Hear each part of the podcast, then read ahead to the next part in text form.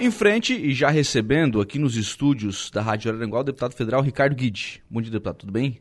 Muito bom dia, Lucas. Bom dia aos ouvintes da Rádio Araranguá. Sempre muito bom poder estar aqui visitando né, a Rádio Araranguá por mais uma oportunidade, agora em Casa Nova. Primeira vimos, visita na Casa Nova, é, né? Comentando como ficou boa a nova Bacana. sede da Rádio Araranguá.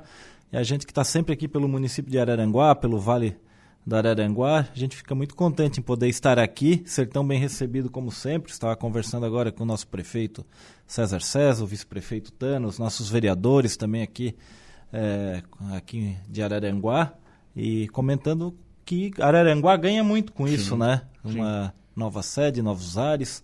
E todas as obras que vêm acontecendo aqui, obras importantes, a gente vinha conversando, acho que Araranguá é, está crescendo muito e está se desenvolvendo muito com a gestão do César e do Tano. Acho que é um misto, né? Um misto de, de iniciativa pública com iniciativa privada. As pessoas vão vendo coisa bonita e vão gostando da cidade, né? Ah, exatamente. Eu acho que vai é dando, importante, vai dando o clima, né? né? Vai dando claro, claro. Um vai ajudando o outro, né? E, e vai criando um clima de todo mundo querer fazer mais, querer fazer melhor. Isso é muito bom aqui para para o município de Araranguá e a gente está aí também procurando sempre ajudar, trazendo recursos para o município, trabalhando por demandas importantes para o Sul, né?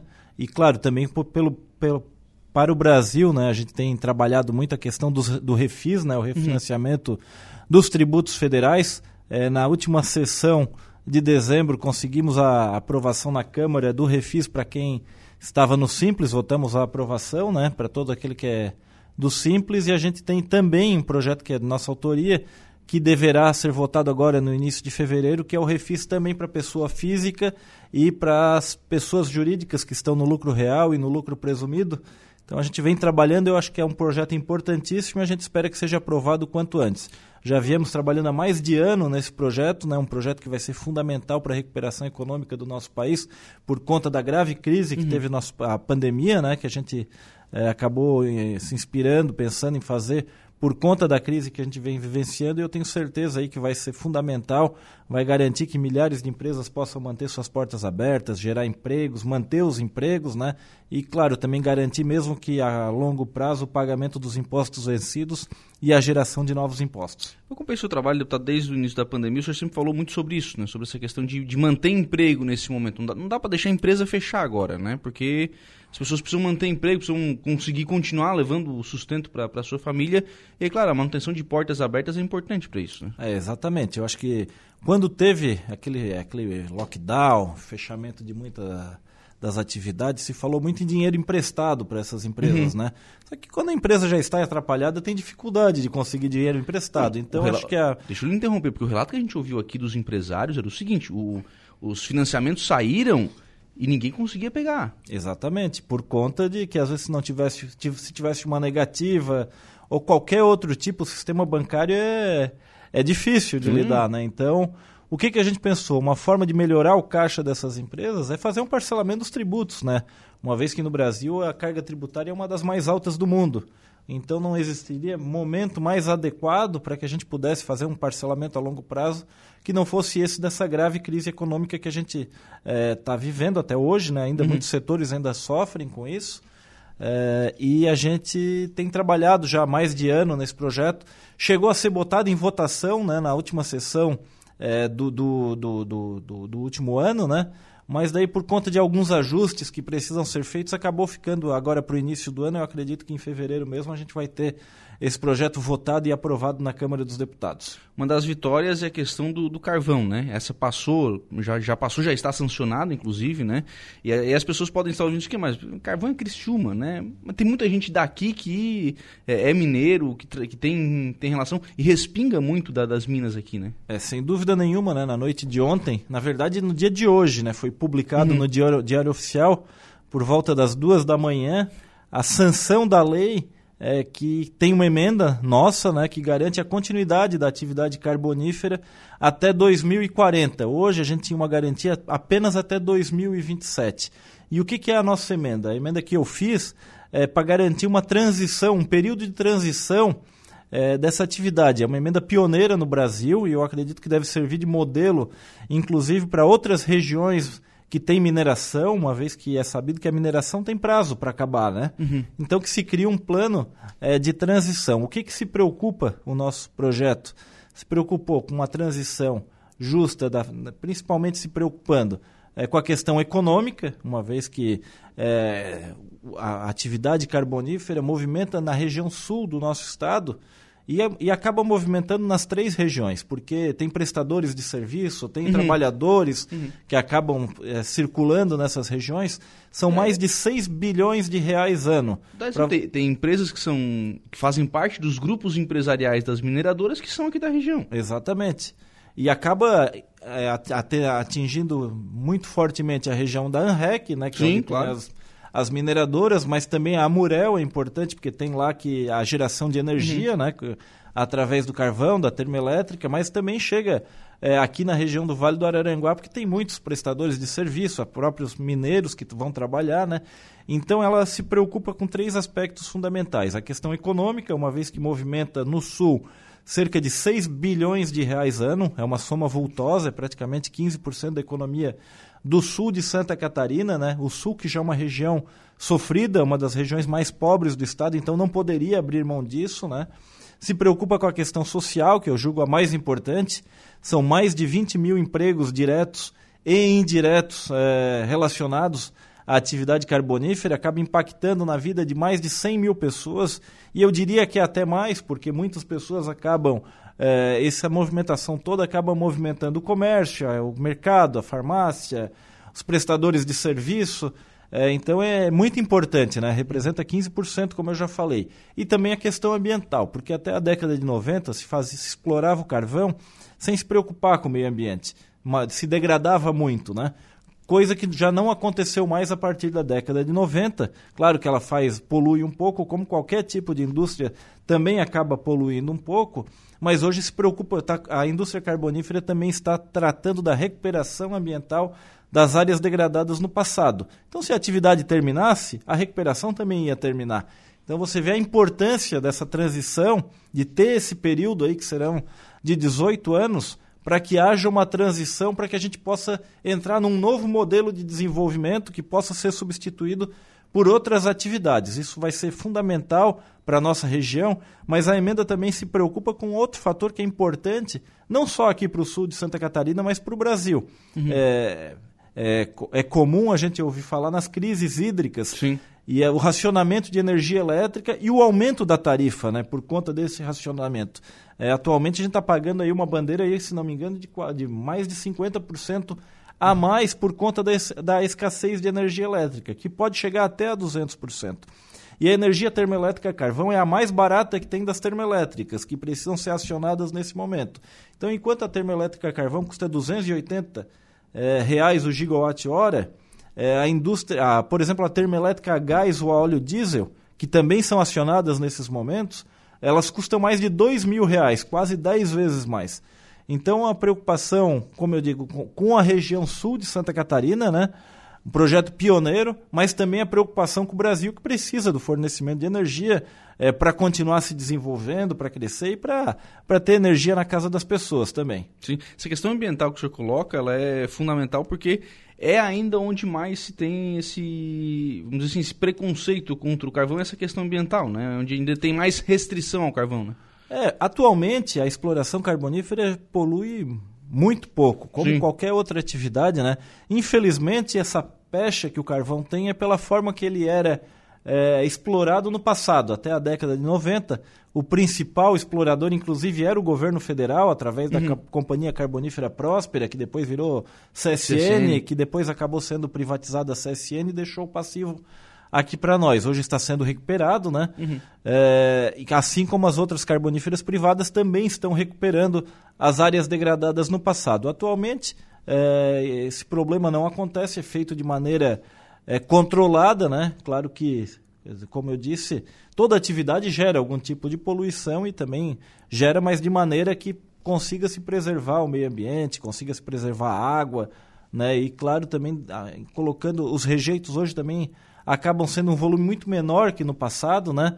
Então, é uma atividade importante que gera empregos, que garante energia para o nosso país e que deve continuar ainda por um período, é, porém, claro, fazendo essa transição é, de uma maneira menos traumática possível e que possa é, continuar atendendo e que a gente possa mudar aí é, nesse período que a gente possa mudar por um novo modelo. Né? Eu acho que o mundo vem mudando muito, uhum. né? provavelmente teremos novas formas de energia mais baratas e que a gente possa é, fazer essa transição de maneira é, que mantenha os empregos na região com outras atividades. Tato, como é que foi o ano em Brasília? Acho que foi um ano bem produtivo, né? como a gente já falou. É, essa emenda que eu acho que é fundamental para o Sul, conseguimos aprovar na Câmara na última semana, na segunda-feira da última semana, consegui levar para o Senado e trabalhamos pra, pela aprovação e foi aprovado no Senado também na, na, na penúltima sessão do ano passado. Trabalhamos para que fosse sancionado junto à Secretaria de Governo, à Casa Civil, e para nossa alegria foi sancionada ontem, né? Na verdade foi assinada ontem e publicada hoje dia de aniversário de Criciúma. Vai ter então, presente. Eu vejo que foi um grande presente para a cidade de Criciúma e para todo o sul do estado. É, trabalhamos muito a questão do refis, né, como eu falei, uhum. é algo que a gente vem defendendo já desde o início da pandemia, né, e que a gente está vendo, mesmo com algumas resistências, principalmente por parte do Ministério da Economia, deverá ser aprovado agora no início do ano. Trabalhamos muito a questão da Serra da Rocinha, que infelizmente caminha a passos é, de tartaruga, é, desde o início esse, do mandato. Esse último quilômetro tá difícil Lembro, aí, né? exatamente, eu lembro muito bem é, a primeira, primeira audiência que eu pedi com o ministro no, no início do nosso mandato em 2019 foi com o ministro Tarcísio para falar da Serra da Rocinha. É, o ministro garantiu que finalizaria ainda aquele ano. Uhum. Depois isso ficou para o semestre, para o final do primeiro semestre de 20. Viemos, vim junto com o ministro aqui fazer vistoria da obra, onde ele garantiu que ficaria isso em 2020, em agosto de 2020, que até dezembro estaria pronto. Eu, como eu conheço já alguns engenheiros da obra, uhum. eles me garantiram, não, não, não fica pronto em dezembro. É, de 20, de né? 20, de 20. Eles falaram, se tocar a obra com velocidade, a gente consegue terminar em maio de 21. Já chegamos em janeiro de 22, né? É. E não falta cobrança, não falta trabalho, e a gente tem a garantia do ministro agora que termina no final do semestre. Dá, eu dá acho pra, difícil. Eu não acredito mais, infelizmente não acredito, mas continuo trabalhando, continuo insistindo, né? E vejo como uma prioridade aqui, né, em termos de obras federais, disparada é a finalização, né? Não, não uhum. faz sentido faltar tão pouco é, e deixar a coisa pela metade, né? Uma obra tão importante e a gente bate muito também na tecla do trecho gaúcho, que uhum. é fundamental também aqui para o sul de Santa Catarina, para criar esse corredor de desenvolvimento econômico que vai criar, que vai trazer aí a, a produção agrícola, industrial da Serra Gaúcha, para ser escoada pelo porto de Imbituba e com isso cria um corredor de desenvolvimento, traz conforto para todos que vivem ali na região, é, traz desenvolvimento através do turismo, né? Falta tão pouco que a gente não acredita aí que a gente não vai ver nesse mandato terminado. Por isso que eu continuo cobrando do ministro, cada vez que a gente se encontra, falo da Serra da Rocinha, é, e a gente espera e trabalha para que a gente possa encerrar esse ano, encerrar o nosso mandato é, com a serra concluída. Eu acho que é, é uma prioridade para nós e com certeza seria um ótimo fechamento de, de mandato. Vai faltar dinheiro para a Serra da Rocinha ainda? É, a gente colocou, tem 10 milhões no orçamento e a gente conseguiu colocar mais 10 milhões. É, uhum. tem mais aquele dinheiro do governo do estado. Dizem que falta mais alguma coisa, mas isso é, é também teve muito aumento por conta aí do, dos aumentos dos insumos, né? Então, acredito que a gente tem um bom valor, são mais de 20 milhões aí garantidos, né? E se faltar alguma coisa, a gente vai trabalhar, né? Não só eu, como toda a, a bancada catarinense tem é, lutado em conjunto para que termine essa obra de uma vez. Né? Não faz sentido o governo federal deixar essa obra sem que seja finalizada nesse, nesse ano e nesse mandato. Né? Sem concluir, não tem como, né? Eu acredito, eu ainda acredito, mesmo com toda a enrolação até agora, eu acredito, porque não faz sentido não terminar a obra. Acredito que a gente termine esse ano sim. Sim. Até porque desmobilizar para depois mobilizar de novo, como já, como, já, aconteceu no ano passado, né? Não tem, não tem cabimento, não tem lógica, é, não, não tem. Não, não dá para aceitar um negócio desse, né? Vamos lá, né? São 20 milhões de reais. Claro, para mim, para o cidadão normal é muito dinheiro. Para o governo federal. Para o governo não é quase nada, né? Não é quase nada. Não faz né? sentido, não. Olha. Não e não falta cobrança, posso garantir. Sim, sim. Recursos para Aranguá, deputado. Já temos recursos encaminhados aqui, né? Recentemente a gente até estava conversando, eu acho que naquela semana tinha entrado Sim. 800 mil reais, Sim. né? Eu não tenho valores de cabeça, mas no mandato, com certeza, já passaram de 4 milhões de reais no nosso mandato em recursos aqui para o município. Claro que também sempre trabalhando em conjunto. Isso recursos individuais, né, das nossas uhum. emendas.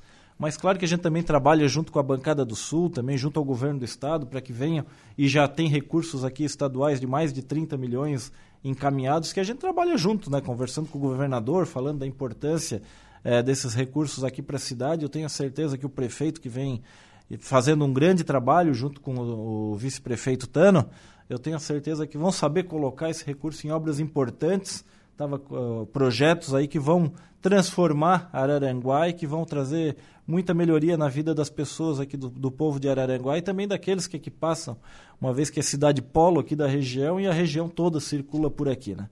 Política, deputado, ano eleitoral. Ano eleitoral, eu acho que a gente, a gente foca no mandato, né? Eu acho que o nosso trabalho, o meu dia a dia é trabalhar o mandato, fazer um mandato que realmente tenha valido a pena aqueles que acreditaram nos nossos projetos, nas nossas ideias, né? Mostrar, valorizar o voto das pessoas, né? Com muito uhum. trabalho. É, vejo que a gente tem conseguido esse resultado, tanto pela, pelo apoio que a gente vem trazendo, trazendo aos municípios. Aqui no Vale do Araranguá, eu acho que já está perto de 30 milhões de reais em recursos de emenda emenda nossa, né? Uhum. Fora todo aquele trabalho que a gente faz, como, por exemplo, a Serra da Rocinha, Além junto, de questões nacionais, como né? o Refis, que a gente vem trabalhando, além dessa emenda do carvão, que é importante para todo o Sul, né? Então, acho que o nosso mandato deu resultado, valeu a pena, né? Eu acho que para a região foi importante o nosso mandato. Então, provavelmente, a tendência é que a gente vá buscar um novo mandato como deputado federal, não é a nossa prioridade no momento se preocupar com a eleição, ainda está longe, né? Uhum. Mas eu acho que quando a gente trabalha bem os quatro anos, é, vem a, a, isso acaba vindo ao natural, né? Então, esses dias eu estava até com, com um amigo meu, ele falou, ah, quer dizer que esse ano agora vai ser pauleira. Eu disse, não, vai ser manter o ritmo. Se você trabalha firme o mandato todo, a eleição é só continuar dando a sequência, né, e mostrando que mostrando o nosso trabalho, o resultado do trabalho dos quatro anos, que é o natural, uh, o resultado vem, né? Eu acho que não é uh, a gente tem que mostrar aquilo que a gente faz durante o mandato. Não é porque é ano de eleição que a gente tem que trabalhar mais ou menos. Tem que manter uma sequência. É, a gente tem uma questão de, de trabalho agora, nesse momento, né, de, de, articulação política dos partidos ainda, né? A gente tem que entender qual, qual é o cenário ainda em que vai ser construída a eleição, né? Eu acho que está bem aberto ainda, né? Tanto as disputas aí é, estaduais, tem muita, vai depender das desincompatibilizações e depois disso aí é, ver para que lado os partidos vão tomar, né? Nós, hoje, para ter uma ideia, o, nosso governador ainda não tem partido, né? Uhum. Governador catarinense. É, a partir do momento que ele escolher um partido, muita coisa acaba acontecendo, não só no partido que ele escolher, como nos outros que vão disputar sim, sim. contra ele. Uma, então todo, acho que esse passo é vai acelerar muito, né? né? Todo governador é, tem a sua liderança claro, também. É né? o atual é quem está no poder, sim, né? Sim. Então, normalmente ele acaba ditando um pouco o ritmo, né, de como a, como, como o jogo vai seguir. Sim. O Livino está perguntando aqui para o deputado sobre é, fiscalização da barra. Mandando um abraço ao deputado e ao Lucas. Eu só não entendi qual é a barra do Rio Araranguá, não consegui entender essa barra do Rio Araranguá. É, é essa, essa questão da, da barra é a questão da, da utilização da, das áreas de, de mar, né, de faixa de areia. Há muita reclamação, de fato, aqui, aqui em Araranguá e no sul, especialmente, de que o Nordeste pode usar muito né, a faixa de areia e a gente aqui tem muitas restrições e que o nosso desenvolvimento, especialmente turístico, também sofre muito impacto com isso. Né? É, sem dúvida nenhuma. Eu acho que é uma preocupação grande da gente, né? Mas é, é, a lei que vale aqui é a mesma que lei que vale no Nordeste, né? É mesmo? É a mesma, a lei é a mesma. Depende de quem aplica a lei, né? O pessoal no daqui caso, aplica diferente, né? Promotoria, judiciário, né? É, mas eu acho que a gente tem que ter, eu acho que um grande avanço, uma lei que a gente aprovou na Câmara e foi sancionada também já, que é aquela que regula as distâncias, que os municípios podem regular a condição ambiental dentro do perímetro urbano. Isso é um grande uhum. avanço. Então, áreas consolidadas, né, hoje não que anteriormente que a lei anterior estava falando que tinha que respeitar os 30 metros da margem do rio, Hoje pode ser regulado dentro do município, que acaba regularizando muita coisa, né? Mas tem que ter um plano de gerenciamento costeiro também. Uhum. Isso é importante para que a gente possa é, às vezes pela eles passam a régua, vamos dizer, da, da, da fiscalização é, de uma maneira não, não exatamente adequada, cada um, porque é tudo muito subjetivo, né? Sim, sim. Então, para uns, é, para alguns, essa área que tem que ser respeitada é a área de duna. Outros já dizem que aquela vegetação rasteira que tem é, é considerado tudo, tudo área de área de restinga. De restinga. É, então isso é muito. Muitas vezes a área de restinga, que alguns dizem que é restinga, é um capim plantado que tem criação de gado, mas depende muito da avaliação. Isso é o judiciário que acaba acaba é, fazendo a, a, o julgamento, né? determinando, né? muitas né? vezes provocado pelo Ministério Público. Então eu acho que deveria ter lei. Eu acho que o nosso país é muito diferente, né? Uhum. O Nordeste é muito diferente da Amazônia, que é muito diferente do Sul. Então, acho que se a gente pudesse ter um código ambiental feito, essa legislação fosse é, feita nos estados, eu acho que a gente teria algo mais justo, né?